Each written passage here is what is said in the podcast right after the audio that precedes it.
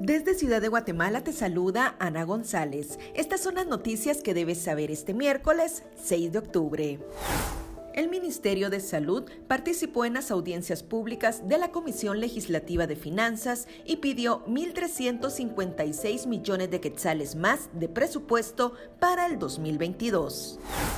Por lo menos en 9 de cada 10 guatemaltecos contagiados con COVID-19 en Guatemala se ha identificado la variante Delta, según autoridades del Laboratorio Nacional de Salud.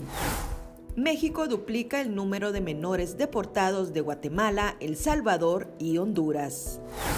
En noticias internacionales, Johnson Johnson solicita en Estados Unidos el uso de emergencia de la tercera dosis contra el COVID-19.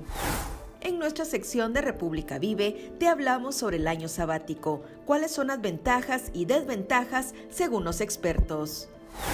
Eso es todo por hoy. Para mayor información ingresa a república.gt y mantente informado sobre las noticias del día. También nos puedes seguir en redes sociales como República GT.